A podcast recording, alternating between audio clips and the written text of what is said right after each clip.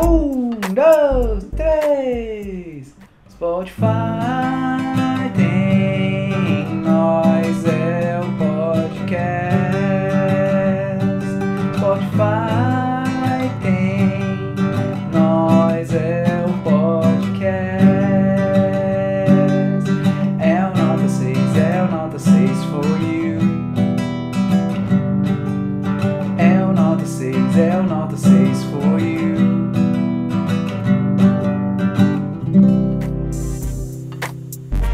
podcast sobre criatividade, comunicação e conexão. Alô Brasil! Alô Brasil! Mauro Fandini falando e esse é mais um episódio do Nota 6, aquele episódio, aquele podcast que vai esperar por você, vai esperar você ouvir todos os episódios, todos os trinta e tantos episódios que a gente tem até agora, até você chegar aqui neste episódio, estar a par de tudo que está acontecendo no mundo da comunicação, da criatividade, da conexão e dos Mumford e de filhos do Mumford também. Muito bem, hoje a gente tem aqui como convidado o Rafael Negrão. Rafael Negrão é um cara com múltiplos repertórios musicais, artísticos, corporativos e o cara faz de tudo e trabalha com games, é youtuber, apresentador, entrevistador e é um cara muito interessado em comunicação, como vocês vão ver. Um cara uh, inquieto e é um cara que quer entender como se comunicar com as pessoas de um modo melhor. E eu sempre acho que os bons apresentadores são aqueles caras que saem das apresentações que acabaram de fazer um pouco inconformados, um pouco, putz, aqui podia ser melhor, ali dá para melhorar um pouquinho mais e tal. E o Rafa é um desses caras. Esse episódio foi o episódio que mais me deu trabalho para colocar um título, porque a gente foi para tantos papos diferentes envolvendo criatividade, coragem, conexão, empatia, propósito. E é um papo muito, muito rico e profundo, por que não? Então, muito provavelmente, o, o título desse episódio que você viu e clicou para ouvir, muito provavelmente ele não faz jus ao ao que é o episódio, porque a gente o papo foi para muitos lugares e essa é a proposta do Nota 6 mesmo, não é fazer entrevista pautada, bonitinha, é conversar e deixar a vida me levar. Então, sem mais delongas, com vocês, Rafael Negrão. Foi.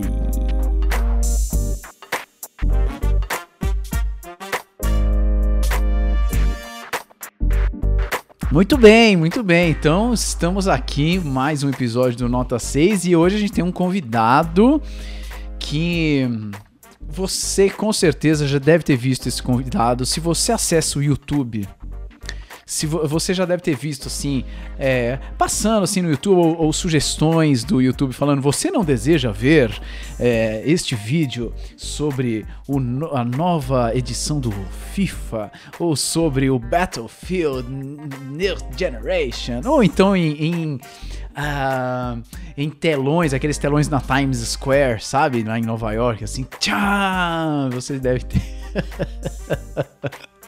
Você já deve ter visto, porque hoje a gente tá aqui com Rafael Negrão. Rafael Negrão.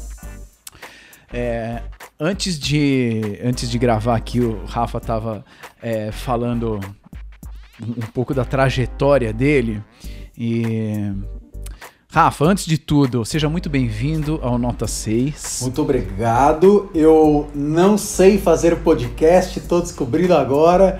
É, então vamos nessa, eu espero que dê tudo certo. Maravilha, eu também não, por isso que ele é nota 6. Se eu soubesse, é nota 10. né? então, a gente vai descobrindo junto. E... Inclusive, só começar aqui com, com uma, uma curiosidade. Eu nunca consegui ouvir um podcast inteiro porque eu cansei na metade.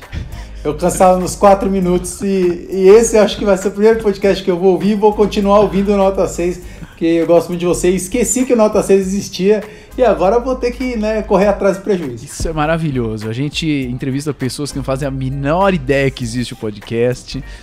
É, é bom entrevistar os brother também, né? Que aí os brother também falam, mano, faço a menor É. ideia do que você tá falando, mas vou participar pra você parar de mexer o saco aí. E vamos nessa. é bem isso mesmo. Ô, Rafa, é, con- Diga-me. conta pra nós aí. Essa, você tava me contando agora há pouco. Conta aí essa, essa sua trajetória de várias várias etapas, vários cenários, vários aprendizados de fontes diferentes, do desde o mini Rafa que em algum momento teve que decidir o que ia fazer da vida, até o Rafa de hoje. Tentando resumir, eu acho que o mais breve possível, né? Eu desde moleque sempre gostei muito de arte, queria ser artista, queria trabalhar com, com teatro, com música. Tive banda dos meus 12 anos até os 25 anos. Eu lembro do dia que eu comprei um baixo, aí meu irmão falou: Você está na nossa banda? Eu falei: Eita, mas eu nem sei tocar. Ele falou: A gente também não sabe muito, a gente aprende junto. Aí eu comecei estudando baixo, putz, estudei muito baixo, amava tocar baixo. Banda é, de que de que estilo? pop rock, mas a gente meio que tocava de tudo, porque a gente era a banda que fazia festa. Então Ah. teve uma festa que pediram pra gente tocar Good Charlotte, a gente tirou. A gente tocava festa na P, a gente tocou em quermesse de igreja e tocou festa na P na festa de igreja, depois Robocop gay. A gente era muito sem critério, assim. A gente era muito xarope. Mas foi um baita no aprendizado porque já era assim lidar com o público, era lidar com a frustração de você chegar num bar e tocar e o pessoal tá conversando, não tá nem aí pro que você tá fazendo. E você já começar a lidar com planejamentos durante o show para tentar melhorar isso, interação com o público é, e tudo mais, já foi dando um, um cheiro, mas não muito, porque meu irmão era o frontman, meu irmão era o vocalista e guitarrista. Ah. Na época eu não tinha certeza direito se eu ia ser ator, não tinha isso muito pensado, só que eu comecei a ver aquilo fui me encantando com a possibilidade. E aí, e aí aquilo começou a me dar um. Me, me fazer falta é, ter um pouco o, o foco para mim, por mais egoísta que isso seja. E isso, isso foi me, me chamando mais vezes, já vou explicar mais disso. É, aí eu fui, bom, continuei com a banda tal, comecei, entrei no teatro e aí, aí eu amei, né? Falei, putz, agora quando eu falo um texto, as pessoas estão olhando pra mim, coisa maravilhosa, coisa gostosa, incrível. É, aí eu falei, quero ser ator de formação. Isso eu tinha, sei lá, 17 anos. Aí falei, mas pra ser ator, eu vou fazer rádio e TV para ter a noção de como funcionam os bastidores, a produção, que isso vai me tornar um artista melhor, um artista mais completo, que tem mais noção do, do, do projeto como um todo. Uhum. Aí, junto com a faculdade de rádio e TV, eu fiz teatro, me formei. Cheguei no final da faculdade, no último ano não tinha feito estágio, porque eu tava fazendo teatro. Aí eu falei, bom, me ferrei, né? Meus amigos todos estão ganhando dinheiro, por mais que fosse pouco, eu não ganho nada. Ninguém quer contratar um cara que não tem experiência, um cara que fala, ah, eu quero ser ator, eu quero ser artista. Os caras falam, você é louco, você, que ideia de jirico. Aí eu peguei no último ano da faculdade e falei, mãe, ó, mãe, me ajuda aí mais um ano, porque eu não vou trabalhar ainda. Eu vou escrever uma peça de teatro e vou colocá-la na rua. Pior que minha mãe e meu pai são xarope e os dois apoiaram isso. Tá. Hoje eu penso, falo, eles deviam ter me dado um tapa, falar assim, vai trabalhar, moleque, vai fazer outra coisa. Aquele, aquele meme do, do Batman batendo no Robin, né? Dando tapa na cara É, é do bem Robin. isso mesmo. Não, pá, tapa na cara. E aí eu, eu, eu fiz isso e foi uma experiência maravilhosa, assim, por alguns motivos que me, me ajudam até hoje. Quando você vai escrever uma peça de teatro, se você começar falando assim, a minha ideia é ruim, você matou ali. Hum. Então eu tive que me deixar criar e confiar na minha ideia. Aí eu tinha um negócio escrito que eu não gostava tanto, juntei com um amigo meu, quer dizer, que eu gostava, mas não via muito ainda pronto. Aí juntei com um amigo meu e a gente terminou de escrever a peça, a peça virou um projeto, a gente colocou ela na rua, fez acho que duas ou três temporadas. é, E foi super legal, foi uma baita experiência. E nesse mesmo. E ó que louco! Nessa peça tinha um texto sobre palhaço, sobre um palhaço e tal. E eu não era palhaço ainda na época que eu escrevi o texto. Depois de um tempo, eu, eu tenho um problema que é eu odeio ensaiar e odeio repetir muitas vezes a mesma coisa. Hum. E o ator basicamente vive disso, assim, o ator precisa ensaiar, ele precisa fazer a repetição. Eu fico pensando, os atores que fazem Hamlet, que é uma peça de três horas, se eu fosse fazer a sexta vez essa peça, eu ia estar, meu Deus, daqui três horas eu ainda vou estar no palco, sabe? Eu tinha um pouco disso. Falei, então acho que eu estou no lugar errado, acho que não é muito para mim isso aqui. Aí nessa, nesse meio tempo eu acabei é, estudando circo, estudando uh, um pouco mais de música e tal. E isso foi tudo ficando ali na, na, na gavetinha de, de, de, referências. Aí, quando eu terminei a faculdade, vi que teatro não ia dar dinheiro, falei, não, vou para publicidade. Uh, fiz pós em publicidade, caí em agência. E aí minha vida ficou uma bosta. Porque trabalhar em agência é um negócio muito difícil. Ali eu falei, ah, que bom, né? Que boa escolha aí. Troquei a vida de diversão e, e, e, e ideias por ficar atrás de uma mesa fazendo atendimento ao cliente é, e pegando, ouvindo bucha, resolvendo problema e tal, né? Agora sou adulto. Exatamente, mas isso foi ótimo, porque uma coisa que eu sentia muito no teatro, sinto muito no meio artístico e até às vezes com a galera de games, que é onde eu tô hoje, é uma falta de visão profissional mesmo, de visão de negócio, visão de planejamento, visão de cronogramas, é, custos. E são coisas que você tem que ter uh, é, para o pro projeto vingar, assim, pra, senão, não, senão não funciona. É, e o mais difícil até hoje é aliar a, o cabeção, né, o adulto que uhum. pensa em projeto, e o lúdico criativo que depende também de. É, não sei se são áreas diferentes do cérebro, mas me parecem coisas meio distintas. Que um acaba matando o outro. Um já começa assim, ah, mas o custo disso não dá. E o cara fala, mas calma, nem terminei a minha ideia. e tudo dentro da mesma cabeça, muito doido. A, a gente é medroso. É, e, a, e a comédia, o, o, o a criatividade exige coragem, né? É, isso é muito difícil conforme a gente vai crescendo e vai tendo mais coisas para perder, vai tendo contas para pagar, é, expectativas para responder e tudo mais. Então isso tudo vai ficando mais difícil, vai meio que cortando aquela criança criativa que a gente tem que a gente tem que deixar ativa sempre, porque a criatividade não é só para escrever um texto, escrever uma música, é para resolver problema do dia a dia, é para achar um jeito diferente de fazer alguma coisa que você já está cansado de fazer e tudo mais. A criatividade exige coragem, é muito legal. É doido, né? Eu tenho, eu tenho pensado muito nisso. É, me exige coragem. Eu, muitos dias, eu, eu tenho ideia que eu falo, mas eu vou apresentar isso aqui mesmo? É, é, às vezes a sua, a sua tirada ou a sua ideia, ela, ela tem um, um quê desafiador, assim. Um, uhum. O palhaço trabalha muito nisso, né? Uhum. É muito louco, porque eu, eu, também trabalho como palhaço e tal, né? E tem umas coragens do palhaço de se enfiar nos buracos, de se enfiar nos problemas. É, mas, por exemplo, é, eu tava. Eu não sei há quanto tempo eu já tinha a ideia de fazer um podcast. É, mas já é, tava, tava enrolando, é, arranjando desculpa para não fazer, arranjando, ah, eu não tenho o melhor microfone, eu não tenho o melhor logotipo, eu não tenho o melhor nome, ah, ainda Sim. não dá, ainda não dá, mas quando eu, quando eu me organizar, aí, é, é, que é a ilusão do quando eu me organizar, né? E aí você vai inventando umas Nunca paradas. Nunca vai tá bom, né? Mas. É, é. Aí você vai inventando umas paradas que e, e aí esse lado aí da, da criatividade fica, ei, ei amigos, vamos brincar? Não, pera, ainda não, ainda não está pronto para o mundo porque não vai ficar tão bom, as pessoas vão achar Exato, ridículo. tem muito disso. Né?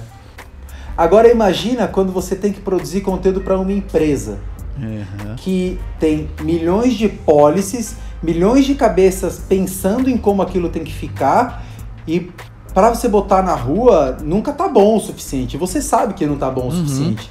Mas você tem que. É o que eu falo, nesse caso, em comunicação e qualquer coisa que você vai construindo um projeto, você tem que jogar o avião e você vai construindo ele na queda. É, que é até uma, uma, metáfora do improviso, né? O improviso é você jogar o avião e você vai construindo conforme a queda. É, e é muita coisa na vida a gente tem que fazer isso é, tem algumas frases desses caras, tipo Steve Jobs, que falam umas coisas tipo stay hungry, stay foolish, Uhum. e essas coisas que as pessoas tatuam e às vezes me parece meio piegas demais. Uhum. Mas eu acho que é do Steve Jobs ou de, de algum outro cara X. Se a sua ideia é. Como é que é? Se a sua ideia faz sentido, faz muito sentido, ela já tá atrasada. Tem um negócio assim que é. Se a sua ideia funciona bem, ela tá atrasada. Um negócio assim.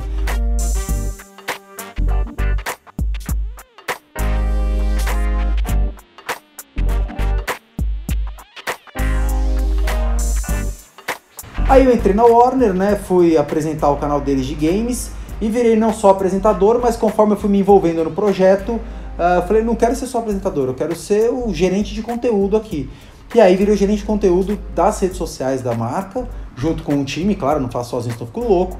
Mas aí faço eh, planejamento de conteúdo, gerenciamento de comunidades, ah, ah, a ponte com o cliente, a ponte com o consumidor e tudo mais, então acabo ficando dentro do, do processo de comunicação como um todo. Você já tinha repertório de games na vida? É, Você você é um cara que jogou videogame? Tinha, é, joguei muito a a minha infância inteira. É, parei de jogar é, mais ou menos dos 13 aos 18, acho, por ah, dinheiro. Eu não tinha muito dinheiro e o dinheiro que eu tinha eu investia em comprar coisas pro meu baixo. É, o tempo que eu tinha eu investia em aprender a tocar baixo. Eu queria ser o Flea do Red Hot, Aham. ficava horas no quarto treinando e tal, e larguei o videogame por um tempo. Aí comprei um Xbox 360 quando já tava todo mundo com Play 4, assim. É, e comecei a jogar e, meu, era maravilhoso, né? Eu tinha o PlayStation 1, fiquei, sei lá, 15 anos sem Nossa. jogar e fui jogar o Xbox 360. Falei, caraca, isso aqui é videogame!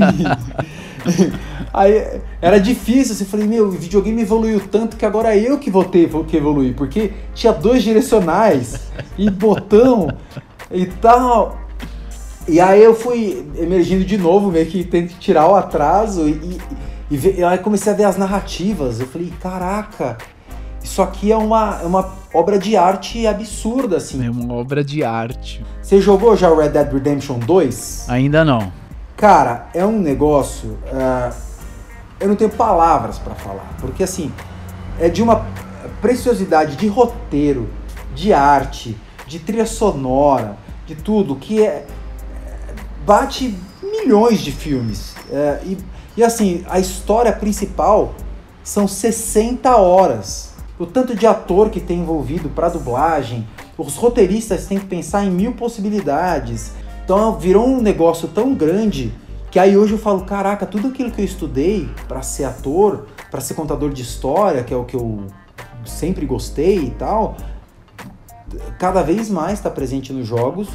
Claro que não é o único tipo de jogo, tem outros tipos de jogos que não Uhum. tem tanta história, mas tem uma jogabilidade que tem milhares de tipos de jogos. Mas eu vejo que hoje, caraca, as, as possibilidades são infinitas, assim. Aí são uns, uns baita de uns filmes, assim, que eu, é, eu sempre quis ser ator de cinema, né? Eu estudava pra ser ator de cinema, ó, quero fazer cinema e tal. Ah, e aí quando você vê o jogo, é um, ba- uma baita experiência cinematográfica, assim. Às vezes eu largo o controle de lado e fico... Caraca, olha essa história, olha isso aqui. Eu- eu- um dos últimos que eu joguei foi o Horizon Zero Dawn. é, da moça que, que caça os, os dinossauros de, de metal lá e tal. E a minha esposa, ela não é muito de jogar. Mas esse, Aham. ela ficava assistindo e falava: Vai, meu, entra no negócio que eu preciso saber o que, que vai acontecer. Quem que é essa mulher? Por que, que ela tá nessa terra? Quem que é a mãe dela e tal? É super engajada no roteiro. Envolve muito. O que eu queria saber é o seguinte, Rafa. Você aí é, entrou numa parada de, de apresentar é, programas é, no, no canal da, da- no canal da Warner, né? Então fazer muita coisa no YouTube, ah, entrevistar alguns é, em formatos diferentes, alguns em formato de entrevista, né? Entrevista tanto em estúdio, entrevista em evento e tudo mais. Uhum. E o que eu queria é, saber de você é o seguinte: com certeza, um monte de repertórios seus de meu, ator, palhaço, começou a aparecer, eu imagino, né? Então o que eu queria saber, como que essas, Uhum. esses repertórios te influenciam hoje, especificamente ne- nesses, nesses momentos de, de apresentações, assim, mesmo que seja por vídeo, né? Que é um, um tipo que a gente Uhum. tem hoje em dia que não tinha antes. E quanto que pesa pra você, quanto você acha que pesa, é, o fato de você gostar de videogame? Porque claramente você gosta, você se interessa, você admira, né? É, Uhum. porque você poderia também estar num canal sobre eh, investimentos financeiros. Sim, sim. Como é que é o peso dessas coisas aí pra você? Ótima pergunta, Mauro Fantini. muito Ah, cara, inteligente. eu tenho um podcast, né? em relação a gostar de videogame. Sim, eu gosto, eu gosto muito, é uma coisa que eu sou fascinado. Hoje, por incrível que pareça, eu jogo muito menos do que eu já joguei, por causa de tempo também. É, trabalhar com videogame é, com conteúdo é muito. é, demanda muita coisa. Então hoje eu acabo jogando muito menos do que eu gostaria. Mas com certeza o gostar é essencial para você é, se dedicar àquilo com uma certa paixão. Porque você pode estudar o mundo. Se você não tiver um pouco de paixão naquilo que você está fazendo, velho, putz, fica difícil. Fica bem difícil. É, então acho que é ter isso ajuda é um ponto. Outro ponto que é a questão de apresentar. ah, quando eu falo, agora eu vou falar da- de apresentar quando eu vou fazer uma gravação, por exemplo. Tá. É, é bem diferente do palhaço, porque o palhaço me dá a possibilidade de mudar enquanto eu tô fazendo. É, o palhaço, eu tô fazendo, eu tô vendo que a pessoa não tá gostando. Ah, é, vou pra cá, vou pra lá. Ou eu saio e não deu certo e acabou. No vídeo, não tem como, né? No vídeo eu já gravei, já tá no ar. é, Então tem uma questão assim, eu sou muito analítico, eu gosto de dados. Eu, eu virei um, um louco por dados, eu fico com o meu analítico, analytics aberto o tempo inteiro, vendo quantos, quantos minutos foram assistidos, quantas pessoas se inscreveram, onde do vídeo que as pessoas saíram, quais vídeos estão dando mais certo tudo mais. Eu fico- isso eu fico sempre vendo. Porque esse é o meu termômetro que eu tenho no quarto do hospital, ouvindo uh, uh, o que a pessoa fala, ou vendo como a pessoa reage. Uhum. Nesse caso, eu tenho esse termômetro e claro que as pessoas comentam. Mas o comentário, uma vez eu estava entrevistando inclusive o Thiago Leifert, ele falou: o problema do comentário é que geralmente quem comenta não gosta. E quem gosta falou: ai que legal, deu um like e foi embora, não comentou que gostou.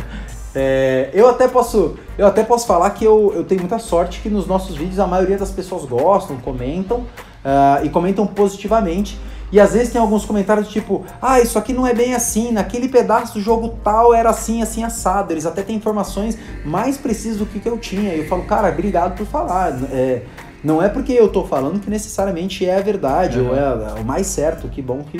é, então, eu, eu uso isso para ser a minha escuta é, dos vídeos para fazer o planejamento dos próximos vídeos. Eu faço relatório depois disso, é, considerando o crescimento de base, quantas pessoas estão assistindo, tudo mais. Isso tudo me dá um, me dá as respostas que eu preciso para poder ter um plano de ação. Animal, muito legal. Quando, é, quando você fala de YouTube e de empresa, esse processo não dá para ser tanto no improviso igual a gente faz no quarto, infelizmente, no quarto de hospital. É, você precisa, ah, isso aqui deu tal coisa, você apresenta, as pessoas aprovam, aí você grava, aí você testa, e às vezes dá certo, às vezes não dá certo. Mas faz parte de um processo, e eu acho que o palhaço para mim é, é um- é riquíssimo, porque ele não me dá medo de arriscar. Eu falo, "Mas vamos tentar, ué, vamos fazer um negócio, já estamos com o negócio na rua, vamos lá. Uhum. Não gostar, não gostou, e bora. É, e, e a questão do, do- da- das entrevistas, por exemplo, é o que eu, eu até te falei no começo. Quando eu vou entrevistar alguém, eu sempre falo assim: você sabe o que vai acontecer? A pessoa fala: não, eu falo, eu também não faço a menor ideia. Geralmente eu desenho umas quatro perguntas Aham. e o resto eu vou no, no improvisation, assim. É, uma vez eu fui entrevistar um ator de uma série que eu nunca tinha assistido, que era The Originals, que é uma série de vampiro. É, e aí eu ia entrevistar ele na segunda-feira, me avisaram na sexta-feira à tarde, assim, ó, você vai entrevistar o Daniel Gillis, ele é da série The Originals. Eu falei, show! Quem é esse cara? E aí um monte de amiga minha que assistia falou assim, você não sabe quem é o Daniel Gillis, meu Deus, sei o quê. Aí eu fui lá, fiz uma pesquisa relativamente rápida, não dá pra assistir todos os episódios daquele fim de semana. Pedi uma ajuda pessoal pra fazer, para me contar o, o contexto, me contar é, o papel dele e a gente bolou algumas perguntas, pediu para as pessoas mandarem algumas perguntas. E aí chegou na hora da entrevista, cara, é um ator americano, uh, já não era minha língua mãe, né? Assim, eu tenho, eu falo inglês, mas não é minha língua mãe, então Sim. Não é exatamente igual. Você não tá tão relaxado quanto você tá falando em português. Era a minha primeira entrevista pelo Warner, ele tinha acabado de chegar. uh, e aí eu fui, eu fui lá, estavam tendo várias pessoas entrevistando ele, teve, sei lá, Hugo Gloss, uh, Capricho, é, UOL, tal, e as pessoas entrevistando com perguntas assim. Li a pergunta, então, o que você acha sobre tal coisa? Aham. É um pouco difícil você entrevistar um, um ator conhecido tal, às vezes, ainda mais se você assiste a série, dá uma travada, sabe? Se eu fosse entrevistar, tipo, o Wagner Moura, que é um cara que eu, que eu acho um baita artista, eu ia travar. Mas como eu cheguei lá, pensando assim, ah, cara, esse cara faz cocô igual eu faço.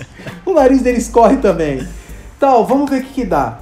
Aí eu sentei na cadeira de frente pra ele, eu era o último.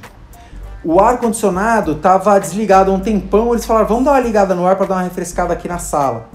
Aí, nesse tempo, eu sentei na cadeira de frente pra ele e tava desligada a câmera. Aí eu falei, vou aproveitar isso aqui pra me conectar com ele, porque essa conexão pra mim é o, é o mais rico, né? Eu Tá. preciso dessa conexão pro cara não me dar a resposta que ele foi treinado pra dar. Que é a resposta de, ah, a próxima temporada vão acontecer coisas que você mal pode imaginar tal.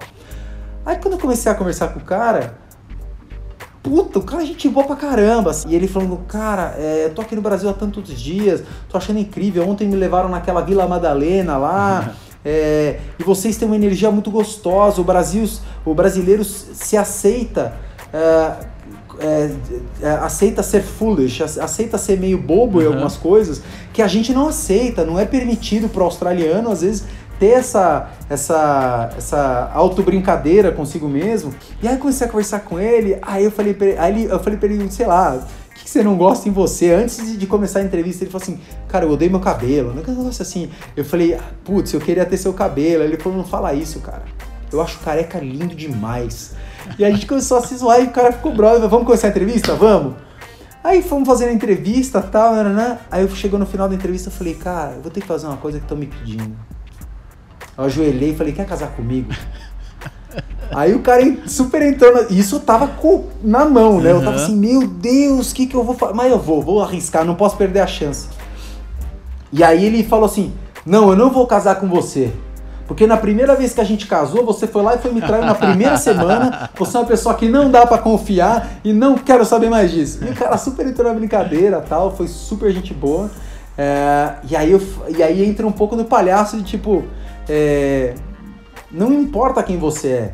Você é passível de brincadeira comigo, assim como eu sou de você, contanto que haja respeito ah, e eu saiba ler essa, esse limite. Uhum. Ah, e aí que eu falo que exige coragem, porque eu já passei do limite algumas vezes. Já teve vez que eu, que eu fiz uma brincadeira e a pessoa falou: Cara, não gostei, não faz mais isso comigo. Tá. Isso dói muito, né? Isso dá um. Eita! Passei do limite. Mas muitas vezes, eh, e eu gosto muito de andar nessa corda bamba, é, é justamente nesse, nesse quase que a pessoa vai ficar brava, que a pessoa ri e fala, mano, como é que você fala uma coisa dessa e tal? E aí você conecta com a pessoa ali é, de uma maneira muito, muito genuína. É, eu tenho vários amigos assim que foram, que eram meus clientes e viraram amigos, muito amigos, porque tipo a relação teoricamente com o meu cliente é para ser mais, mais séria. E não é, cara. Eu, eu, quando, claro, tem que sentar e falar de trabalho, eu sou muito metódico, é, prazo, qualidade e tal. Isso pra mim é, é básico, isso não, nem, nem tem que ser conversado.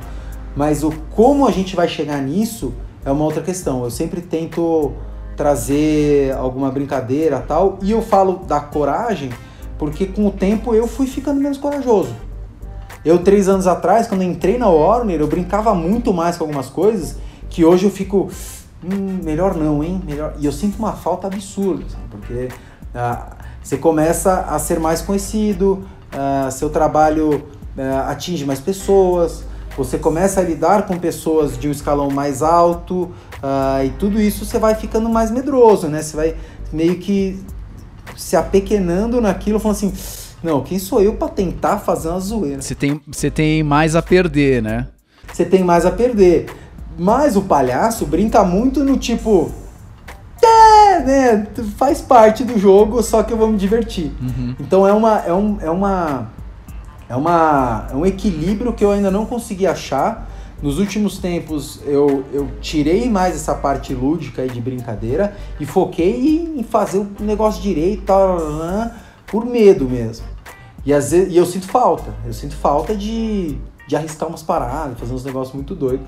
É, que aí, por exemplo, aí eu, aí eu quando eu vou fazer um planejamento de conteúdo, aí tem que aí a cabeça tem que pirar e tal, tudo mais. Eu não faço sozinho, geralmente eu tenho uma equipe que a gente faz brainstorm e tal. E aí, aí é, é muito mais solto, vai falando bobagem, vai estar, tá, ah, o que, que você acha disso aqui, disso aqui, disso aqui, e as ideias vão fluindo. Uh, mas aí entra também uma outra escola, que foi o livro que você me, me passou até, o, do Truth in Comedy, que é fazer uma reunião não querendo trazer a minha ideia, mas querendo agregar a ideia dos outros a minha e vice-versa, né? uhum. né? Que é, é, aquela construção da casa. Ele traz um tijolo, eu trago outro, eu trago outro, e a gente constrói uma casona juntos. Uh, e é muito difícil, é, para mim é muito difícil, acho que para todo mundo tem que ser um treino diário, de quando uma pessoa te fala alguma coisa, você não falar tipo, não, mas e falar sim e tal coisa, né? O improviso sim, fala muito e, disso. Sim, e para mim é uma luta diária, assim, de o outro é muito o outro é muito mais importante do que eu. Quem sou eu pra, pra achar que a minha ideia é, é incrível? Me mostra o que você tem, vamos tentar agregar, vamos fazer uma coisa muito doida. Tal. Tem uma frase do Steve Jobs, que eu não sei se é do Esse Steve homem Jobs, é incrível.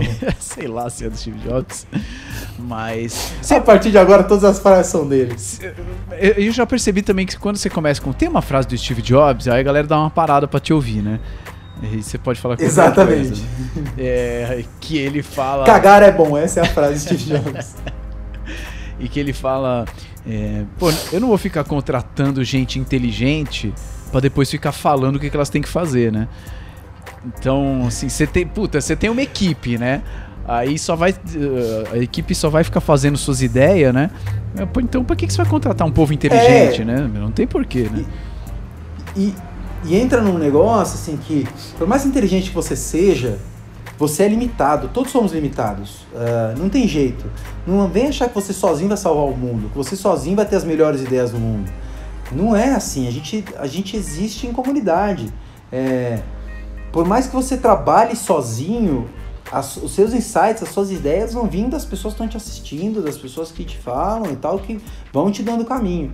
Então, é, ainda mais trabalhando em comunicação, né? É, não é para mim, é para o outro. Uhum. É, quer dizer, é na minha conexão com o outro. Claro que eu estou envolvido no processo, mas é, é, eu buscando essa conexão e, e achando jeitos diferentes de, de me conectar que também não sejam tão diferentes, porque a pessoa tem que entender o que eu tô falando, né? Não dá pra eu chegar na pessoa e falar. Ah, e a pessoa fala, o que, você acabou de fazer e não aconteceu nada, né? Claro. É, eu fico pensando isso, quão louco dá pra você ser sem ser louco demais. Uhum.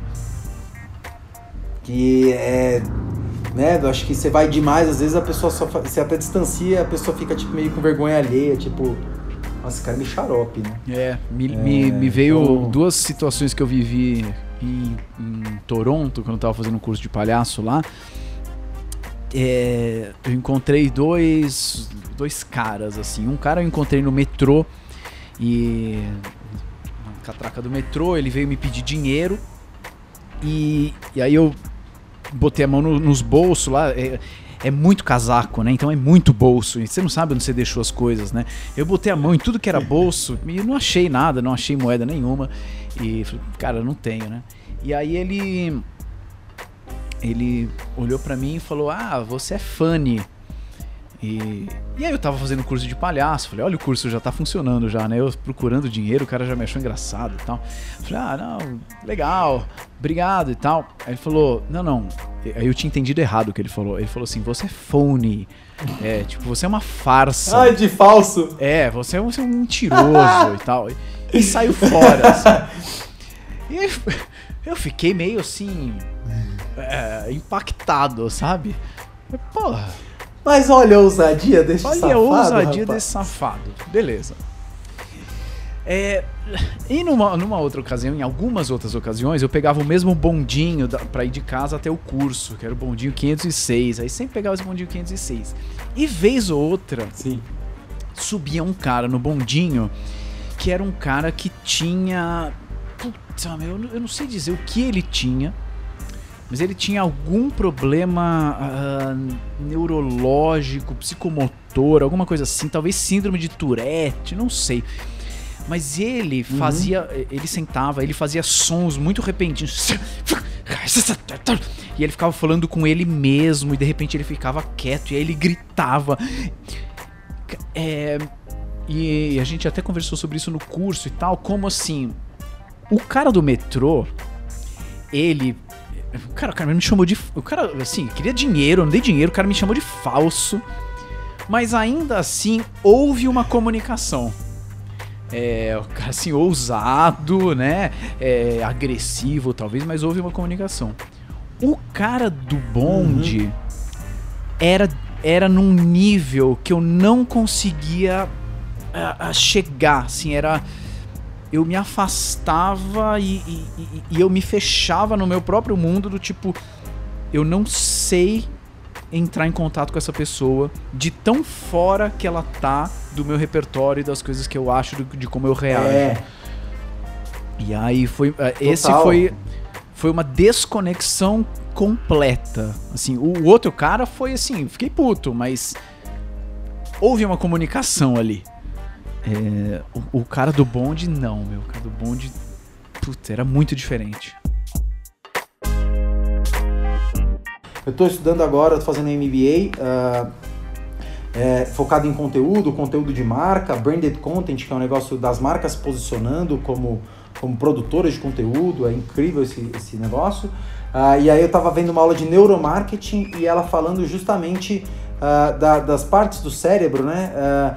Do cérebro ah, criativo ser diferente do cérebro da parte do cérebro que julga, assim. Então não dá para um trabalhar junto com o outro. Quando você está criando, você tem que deixar criar, criar, criar, criar, criar. Você criar e fala assim, ah, mas isso aqui não é muito bom, você matou a ideia na hora e acabou, não tem como. É, então você tem que criar e deixar aquilo acredita, se acreditar naquilo. É, e às vezes no improviso tem disso, né, cara? Você vai indo, só, não, você não tem muito freio, vai indo, vai indo, vai indo, vai indo. Mas você depende desse processo do cérebro de ir descobrindo, né? Essa descoberta, o cérebro ir conectando coisas. ah, é, às vezes eu me sinto meio, meio sobrecarregado porque tem muita informação, né, de tudo. Tudo é muita informação. Tem, você pode pegar uma informação sobre games, sobre política, sobre tecnologia, sobre. E aí isso tudo vira um negócio na cabeça e fala assim, da onde eu vou beber informação agora? É, e aí você depende do cérebro brincalhão e fala assim, ah, vamos juntar uns negócios aí, vamos ver o que, que dá. Uhum.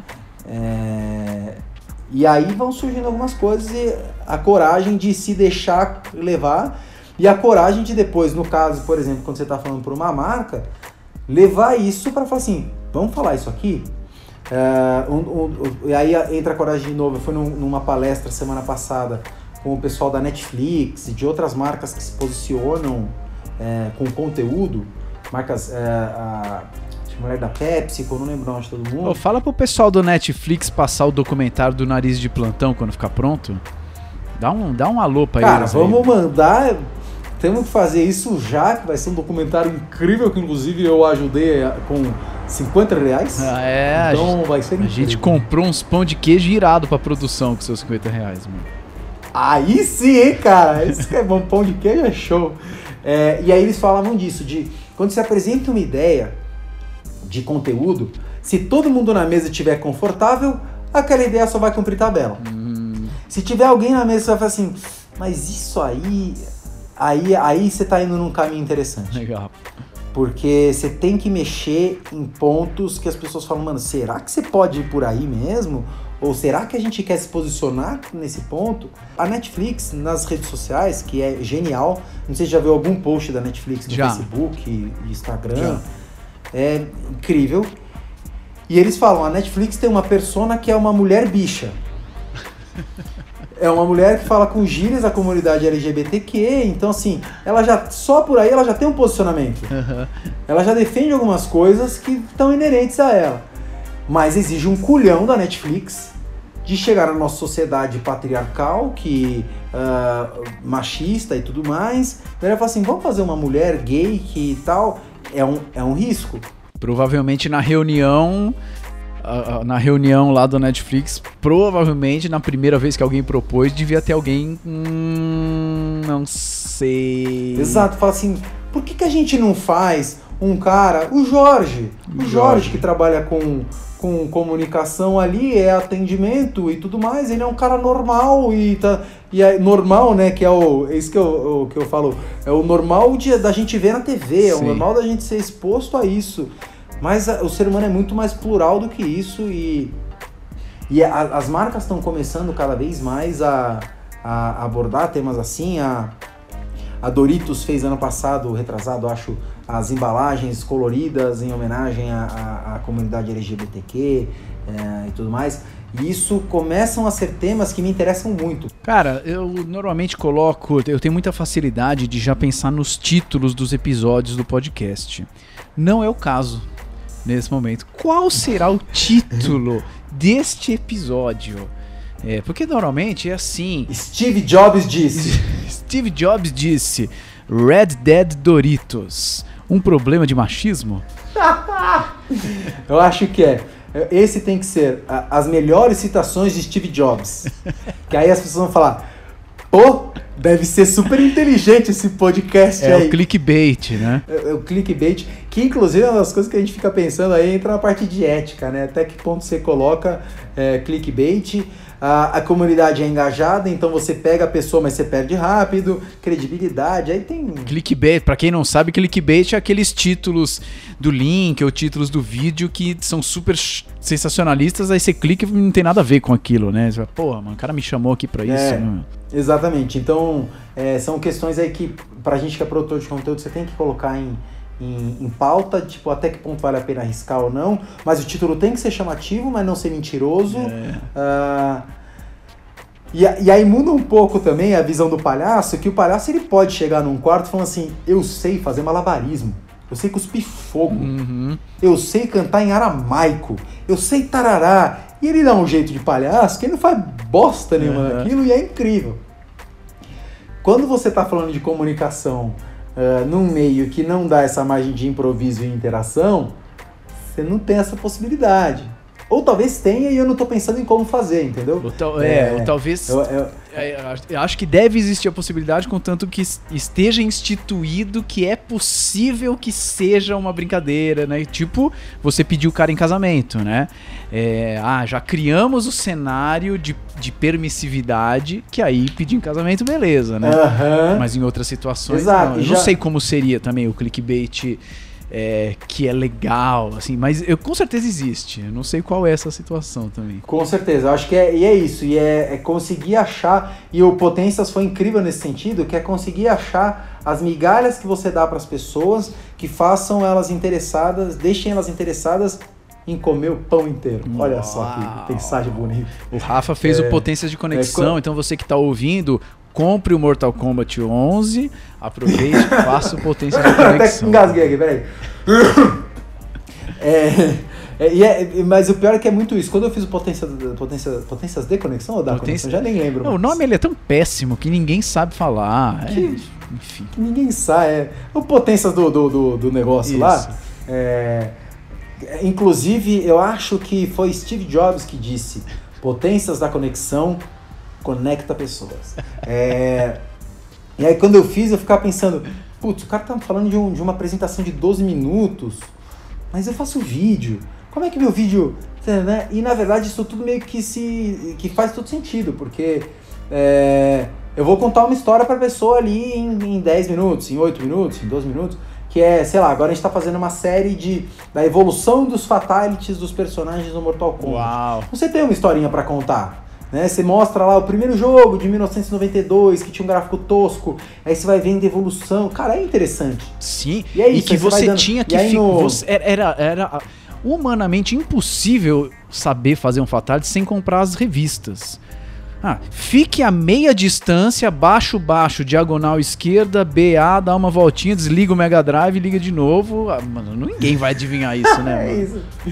E, e, a- e aí você mostrando isso aí, dando essas pirulazinhas, é, já, já começar o vídeo falando assim, ah, bem-vindos, tal, se inscreve aqui no canal, porque tem, pra gente é importante isso. É, E hoje vamos falar sobre a evolução dos Fatalities do Sub-Zero, que é esse personagem que todo mundo conhece, todo mundo gosta. Pô, roda a vinheta e vamos nessa. O cara que tá ali, ele já entendeu a premissa do vídeo Sim. e ele vai assistir o vídeo de acordo com o que ele quer ver, que é a evolução dos Fatalities do Sub-Zero. Se no meio do vídeo eu mudar e começar a falar do Scorpion só, ele vai falar, tá bom, você mentiu pra mim. Mas se eu fizer as do Fatality do Sub-Zero e, e essa história fizer sentido, quando você fala de evolução, a pessoa quer ver como é que tá hoje, né? Então se eu deixar esse hoje para pro final, faz todo sentido a pessoa ficar no vídeo. É, e quando você coloca lá na thumb a evolução dos Fatalities do Sub-Zero e várias imagens do Sub-Zero que o cara olha e fala: Nossa, olha como é que era o Sub-Zero em 94. Nossa, é verdade, no Mortal Kombat Armageddon de 1998, eu não lembro as datas. Ele era assim e tal, e olha, ele tá assim hoje. Puta, vou ver esse vídeo porque ele me dá essas informações que às vezes eu, eu joguei, mas nu- nunca comparei um com o outro. Aí você vê os- todos eles no mesmo vídeo. E então, e, e aí o Potências é, é exatamente isso, que é as migalhas que eu vou dar pra pessoa são o título, a, a descrição do vídeo, a thumb, é, e é, eu acho que é isso a princípio. Às vezes se eu divulgar isso, sei lá, no Twitter, o que, que eu vou escrever pra divulgar esse vídeo? Falar assim, nossa, ó, entrevistei tal pessoa, olha como é que foi, sei lá. Demais. É, então são essas migalhas que eu vou dando pra pessoa falar: hum, gostei disso aqui que eu provei, esse pedacinho desse chocolate, quero comprar esse chocolate inteiro. Demais. É, e, e é isso que é o meu papel, assim, é não só ter a ideia do que eu vou falar, mas como que eu vou fazer essa ideia ser interessante é, pro público. E o Potências, com certeza, foi uma ferramenta incrível para isso. Rafa, pra terminar essa bagaça, quatro, quatro perguntas, tipo meio Marília Gabriela, assim, uma coisa que parece sábia. E aí você responde, não quer dizer que você precisa responder rápido, assim, de bate pronto, mas você responde o que você quiser. Tá bom? E, e aí depois a gente a gente vai pegar o que você respondeu, bota num, num fundo preto, bota aquela, aquela foto do Steve Jobs que todo mundo usa, assim, e ah, ótimo, ótimo. Tudo bem? Bora, Steve Jobs disse. Vamos nessa. Então tá bom. Então, é, na sua opinião, o que conecta as pessoas? pessoas. É isso, eu acho que é, eu só me conecto com outra pessoa porque eu sou uma pessoa, ela é uma pessoa. Então é, a- é a, a intersecção entre as histórias, é, entre o meu repertório e o seu, que vai fazer a gente se conectar. É, seja, é, que nem eu falei, por uma briga, porque eu discordo de você, então os nossos mundos são conflitantes e a gente se conectou para falar, não, eu não concordo. Ou porque a gente, às vezes, não tem nada a ver um com o outro, mas a gente descobriu que a gente gosta da mesma banda. E aí, quando você começa a falar, você fala, caraca, você gosta disso. Você lembra daquele show em 1984 que o cara jogou a guitarra pra cima? Você, caraca! Então, essa, essa intersecção de mundos ah, que é o que causa conexão. Mas para essa conexão existir, para essa intersecção acontecer, você tem que ter pessoas, no mínimo duas, né? Que ninguém se conecta sozinho. Tá- tudo bem, tem a conexão própria aí, mas não vou entrar nesse assunto agora. É, é, e a história, né? O que, que, é, o que, que a minha história conversa com a sua pra gente caminhar para um, pra um, mesmo, pra um mesmo objetivo de, de interação. E segunda, o que desconecta as pessoas? É bafo. É... bafo me desconecta pra caramba. É... O pior é que tem, né? Tem essas questões físicas que desconectam Tem mesmo. assim. Às vezes a pessoa que fala muito perto, por incrível que pareça, às vezes fala perto e desconecta, porque você fica meio. É... Então tem muita coisa que desconecta. É... O desinteresse desconecta. É... A, a indisponibilidade desconecta, o cansaço desconecta, isso tudo meio que está conectado num negócio só, que é para eu me conectar com o outro e para o outro se conectar comigo, a gente tem que estar disponível, minimamente. E às vezes você tá de saco cheio, às vezes tá cansado. Pode surgir a pessoa, às vezes pode ter uma pessoa do seu lado que você, você perdeu uma oportunidade com essa pessoa incrível que você tá de saco cheio, você não quer conversar e, e e não conecta, você simplesmente não se esforçou para isso. E- É um exemplo do Uber, né? É, eu pego muito Uber e eu sou, eu falo muito, né? Esse podcast era para durar meia hora, já estamos há seis horas aqui falando. É, às vezes eu pego Uber, eu começo, sempre começo assim, pô, vai até que horas hoje, cara? Aí o cara fala, ah, comecei tal hora, vai até tal hora. Aí daí eu começo a conectar, o que, que o cara tem de família, tal. E aí começa a interseccionar, acho que essa é a palavra, os nossos mundos. E às vezes eu conheço uns caras que têm umas histórias incríveis. Outro dia eu peguei é, Uber com um cara que trabalhou em hotel a vida inteira, viajou o mundo inteiro, falava seis línguas. É, e o cara, o cara um cara interessante de conversar. Mas já teve vezes que entrei no Uber que eu tava cansado, que eu falei, é, não me leva mal não, mas eu vou dormir, porque eu, eu durmo, tudo bem? Aí beleza, que eu tenho muito sono no carro. Então eu chego e, e capoto. Então isso desconecta, eu tava cansado. E às vezes fingir disponibilidade é pior, né? É, a, eu acho que isso aí entra também a artificialidade distancia. Uhum. A inaturalidade, acho que é artificialidade a palavra. Que você fingir que tá interessado assim, ó. Aham, uh -huh, sim, às vezes o exagero, né? Conta aí, sim, aham, uh -huh, vai ser meio xarope, né? É, ou, ou você tá no celular assim, aham. Não, não, é, é, é. Não, sim, é. Aham. É, se, se não é genuíno, desconecta. Mas a questão do bafo também me desconecta não, muito. Não, a do bafo é maravilhosa. Eu já fiz curso de oratória, assim, que aí o cara ensina assim: olha, uma das coisas que é legal é você fazer algumas coisas é, para parecer que você tá interessado, do tipo balançar a cabeça enquanto a pessoa fala e tal. Enfim, tinha várias outras é, artimanhas para parecer que estava interessado, mas em nenhum momento foi dito assim é, você pode também estar interessado, é uma das opções. realmente... Ouça de fato, né? É, mas nessa não tinha. Eram só artimanhas para parecer que está interessado. E aí entra numa questão do ator, que a gente sempre falava muito do movimento vazio, que é o movimento assim, ah, vou levantar a minha sobrancelha. Tá, mas por que, você está levantando a sobrancelha? O que, é o subtexto dessa sobrancelha levantada? Por que, você está levantando? Você está pensando em alguma coisa? Faz sentido? Se não fizer sentido, a pessoa vai olhar e falar assim, é inconsciente, não é consciente. Nem sempre você tá. A, a, a, nossa relação com pessoas, se a pessoa levanta uma sobrancelha quando você fala alguma coisa, ou se ela franze a sobrancelha, aquilo te impacta de um jeito ou de outro. Aquilo te faz. Ai caramba, a pessoa gostou, não gostou. Então essa leitura é muito importante. Se ela não é natural, ela vai causar um distanciamento, porque o próprio cérebro vai ler que uh, tem alguma coisa estranha uhum. aí. Uh, não sei o que é, mas eu vou. Aí você entra numa. numa até numa, numa defesa, assim, tipo eu não vou me abrir para essa pessoa. É, vou usar a palavra apresentações de um modo amplo, que pode ser apresentação. É, você está fazendo uma reunião com a sua equipe, ou você está fazendo um vídeo, ou você está apresentando lá na BGS para uma cacetada de gente. É, então, uhum. uh, leve como quiser. Para você, o que, que é uma boa apresentação? Você sabe que eu, eu me pego perguntando isso muitas vezes. É, eu já vi muitas apresentações e de maneira geral, né, vídeos, apresentações formais e tal, e muitas eram um saco. É... O que faz uma boa apresentação? Assunto relevante, e o assunto relevante depende do público. É... Uma apresentação relevante, e apresentação relevante, interessante, responde ao público que é, ah, às vezes não precisa ter PPT, às vezes não precisa de nada, mas o cara que fala é interessante, ele tem, ele tem ideias boas, ele é divertido, tal, é, e, e eu, até esqueci o que eu falei já, peraí, é, era, o, era o tema interessante, a apresentação, a maneira de ser feito interessante e a lembrança de que eu tô ali. Hum. Acho que isso é muito importante. Quando eu tô vendo uma apresentação, não necessariamente eu quero falar, Deus me livre. Às vezes você tá no negócio assim, não me chama, pelo amor de Deus. Eu tô aqui, mas não quero ser chamado. Mas eu quero que você lembre que você tá falando para mim. É, que já aconteceu de eu entrar numa, numa, numa palestra, e a palestra é ser sobre culinária, e aí sobre culinárias do, do Sudeste Asiático. Nunca fui numa palestra dessa, mas eu tô supondo. Tá. E aí o cara passa meia hora. Ah, isso eu vejo nas minhas aulas do MBA agora.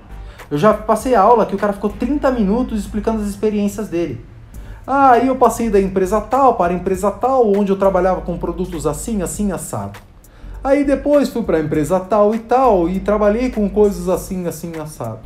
E aí, fui, aí você fala, não tô nem aí, fala, fala para mim, resumidamente, é, eu sou o João, eu estudo uh, neuromarketing e eu já trabalhei em 20 empresas há 20 anos e hoje vim trazer para vocês o que eu aprendi. Uhum. Você me resumiu em um minuto. Acho que síntese é, e falar o que é relevante apenas prende. Porque a, ainda mais se você estiver falando para um cara como eu que é ansioso, nasceu de oito meses, vive batendo pé. Se você falar um negócio e continuar só reforçando esse negócio com histórias mais ou menos, eu já tô tipo, beleza, eu entendi o que você quer falar. Vamos pro próximo ponto? Uhum. Me adicione uma coisa nova. Então a, a, a apresentação tem que ter sempre elementos novos. É, para me fazer pensar. Se ele falar assim, ah, um bom conteúdo tem que ter música boa. Como, por exemplo, o filme tal de 1925 que tinha essa música. O filme de tal que tinha essa música. O filme tal. Beleza, já entendi que é a música. Vamos pro próximo toca o ponto. barco, toca o barco. É. Toca o barco, às vezes- e às vezes, é, e às vezes a pessoa quer encher linguiça, é isso, só pode ser. Principalmente quando você está falando de um, de um- de um- um meio acadêmico, que as aulas têm que ter quatro horas, Ai, amado. que tem que ter, né? O cara, cansei de ver aula que o cara podia ter resumido em três slides, 15 minutinhos, papo rápido, falar, ó, é isso aqui, é isso aqui, isso aqui, isso aqui. Eu vi agora uma aula de, de, até esqueci o conteúdo, cara, pelo amor de, endomarketing. Foi horroroso, mas assim, horroroso, num nível que chegou uma hora que eu tava com vergonha do professor. Que ele tava enrolando, assim, só faltava ele olhar o relógio assim, ainda faltam 20 minutos. E aí, pessoal, vocês têm alguma. dú-?" Tava enrolando, não tinha o que acrescentar mais. Então é muito disso. Me traga informações novas, relevantes, de uma maneira interessante e lembre que é pra mim, não é pra você. É, no máximo é, é pra gente, né? Uhum. É, é pra, claro que o professor também aprende na, na, na aula, e eu acho que é, é, como palestrante e tudo mais, é gostoso ah, essa interação. Eu sou afetado pelo que as pessoas fazem e elas são afetadas pelo que eu tô falando. E essa troca só acontece se você estiver percebendo que eu tô aqui. Porque eu tô percebendo que você tá aí quando você tá Uhum, palestrando. uhum. né? É impossível, ou eu tô absolutamente desconectado, tô lá no zero do juntômetro e tô pensando na morte da bezerra. Mas se não, eu sei que você tá aí. Então sabe que eu tô aqui também e vamos trocar mais do que eu ser passivo e você encher linguiça porque você precisa dar uma aula de quatro horas. Acho que respondi em várias coisas e nem sei se eu respondi. Aulas de quatro horas, que beleza. Eu, eu dou várias dessas também, às vezes umas de seis. Quem inventou, velho? Isso. Por fim, Rafael Negrão. Qual é. Rafael por Rafael. Rafael por Rafael, quase, quase isso. Qual é o, o seu superpoder? Descontração. É, é, eu, eu falo isso às vezes é, meio. ah, eu, eu acho que é meio que o meu. Eu sinto isso como um, um leve. Um leve chamado assim de, de. Se as pessoas acreditam em propósito ou não. Eu não acredito, mas enfim, é, já acreditei, às vezes eu acredito, às vezes eu desacredito, mas de maneira geral eu não acredito.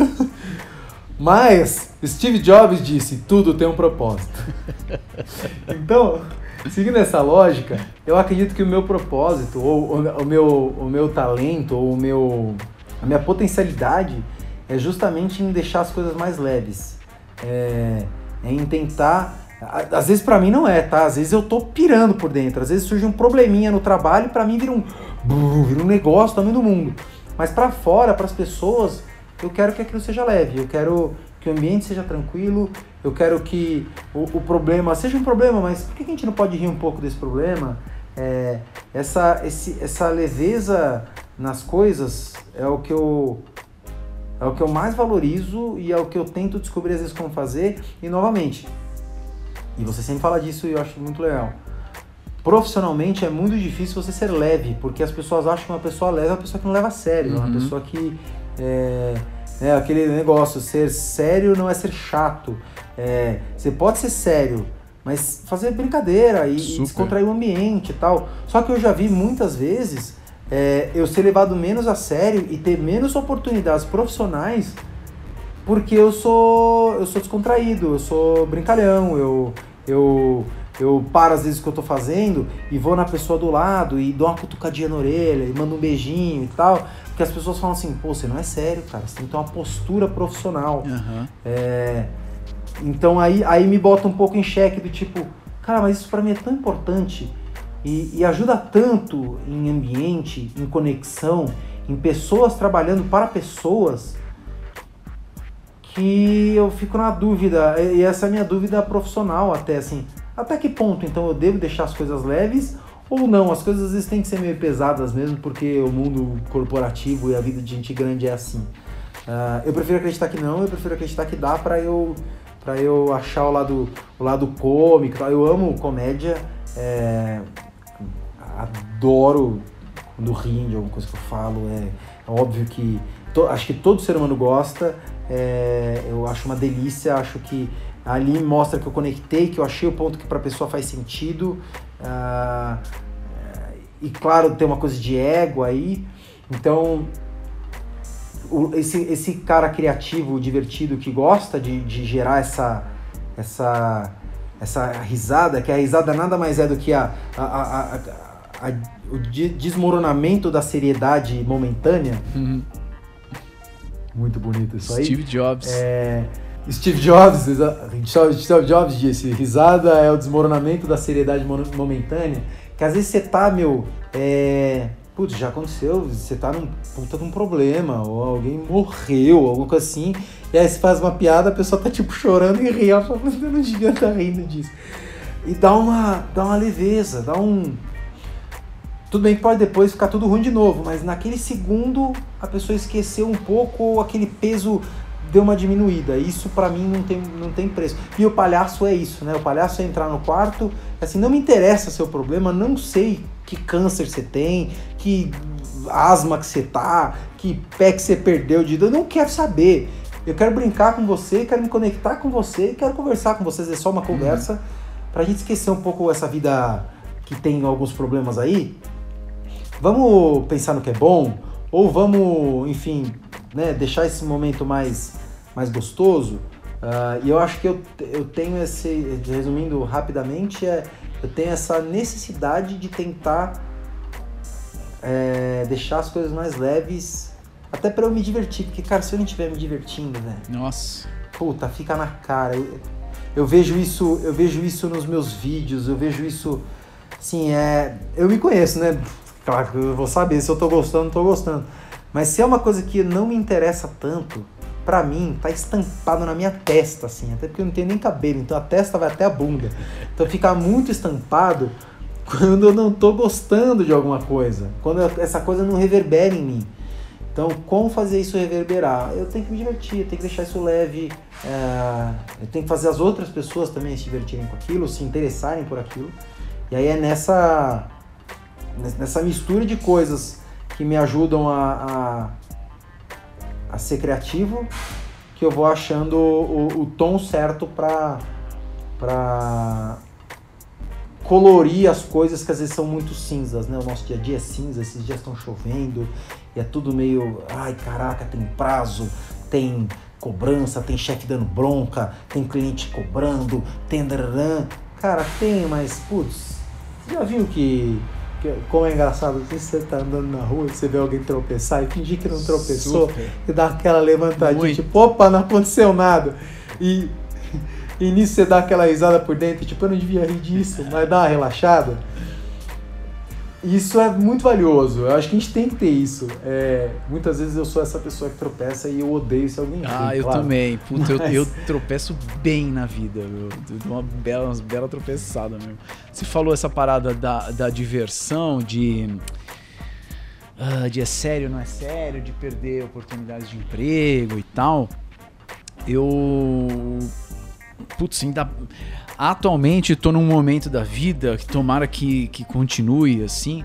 Que, que tem a ver com idade, né? Tem a ver com maturidade também. Eu odeio ficar velho. Cada vez menos eu gosto de fazer aniversário. Eu odeio comemorar aniversário. Não quero saber, não quero que as pessoas me ligam. Ah, tá chegando nos 40. Morra, não importa. É. Eu não cheguei nem nos 30 ainda, beleza? Valeu. Mas tem uma parada que eu gosto, que é. E eu me lembrei de uma, de uma amiga minha que ela falou o seguinte: ela, ela trabalhava. Trabalhou em várias empresas e tal, ela era divorciada. E aí ela, numa dessas empresas, ela era, ficou brother lá de um pessoal, de uma menina do RH. E aí ela perguntou pra menina do RH, ela falou. "É, fala real pra mim. O pessoal do RH vê alguém divorciado como alguém que, puta, não sei se vale a pena ter na nossa empresa, porque, sei lá, não lida bem com conflitos. É, a pergunta era assim: eu coloco que eu sou divorciada no meu currículo ou não? E a, Tá. e a moça do RH falou o seguinte: ela falou, meu, não existe assim o povo do RH, cada um acha uma coisa. Então tem gente que liga, tem gente que não liga. Mas você gostaria de trabalhar numa empresa em que as pessoas ligam pra isso? Aí ela falou: não. Ah, Então dane-se. Tem isso também. É. Então bota no currículo, é. É, é, isso, Né? isso é uma coisa que às vezes a gente pensa, mas que quando é no seu furico é mais difícil Claro. de pensar friamente assim. Porque às vezes surge uma, um uma vaga naquela empresa dos sonhos, que é um emprego que parece super legal, que você vai ganhar super bem. Você fala, eu quero estar nessa empresa. Ah, mas eles, eles, eles, eles, viram, sei lá, eles conversaram com alguém que te indicou e viram que você brinca um pouco demais e não é perfil da empresa, então eles vão te contratar. Aí você vai, não, não, não, não aconteceu exatamente esse exemplo, mas se isso acontecesse, eu ia ficar tipo, puta, mas era pra ganhar mó grana. Puta, essa empresa é muito incrível. Puta. Mas às vezes também isso te leva para alguma outra empresa que o, o clima é muito mais leve. Você talvez não ganhe tanto, mas você se diverte muito mais, ou às Sim. vezes você ganha até mais, porque você consegue se, expressar na sua potencialidade.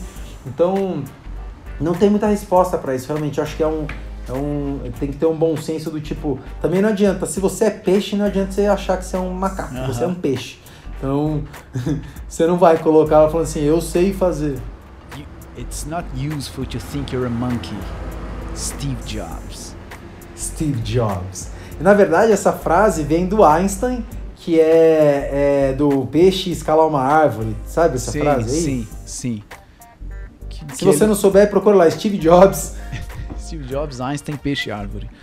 É, ainda bem, agora, assim, to- tomara que continue isso, né? Não sei, tem hora que a água vai bater na bunda e talvez não consiga, mas por hora, por enquanto, eu consigo.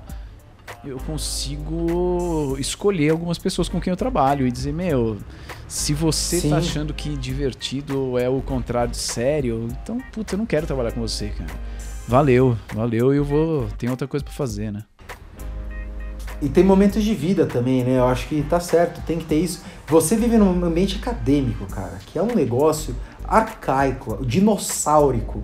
É, eu vejo alguns professores e falo, meu Deus do céu, esse cara tá completamente desconectado da realidade. Esse cara vive numa. Parece que o cara saiu de 1960 e veio dar uma aula. Uhum. É, porque o ambiente acadêmico é estrutural, assim, é um negócio é, chato pra cacete. Você fala disso muito, assim. Você entra numa reunião, você quer morrer, assim, quer. "Ah, bom, temos que falar agora sobre o plano de aulas do mês. Cara, putz, vamos tentar dar uma, dar uma divertida nisso aqui? É. Vamos gamificar essa experiência? Vamos fazer isso aqui? Vamos trazer outras coisas que as pessoas são. Vamos citar ah, chaves num, num exemplo de aula acadêmica? Por que não? É, vamos trazer o funk como, como algum exemplo de aula? Por que não? Ah, não, mas o funk não é uma expressão ah, tão rebuscada quanto o cinema. Ah, entendeu? Aí são coisas que eu entendo. Caraca, meu, olha que doideira.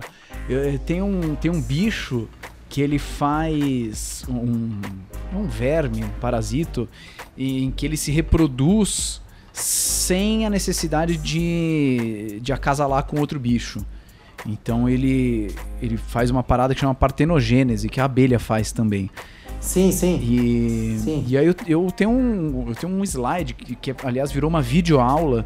Então eu explico da partenogênese e eu faço uma citação de Valesca Popozuda, que é, é, solteira sim, sozinha nunca.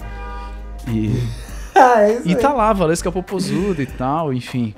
É, que, E putz, na hora isso ela não entende de estranhamento que Você partenogênese. atrai a galera. E- Então, exato. É, Eu tenho certeza que eles vão sair de lá sabendo que é partenogênese. total, total.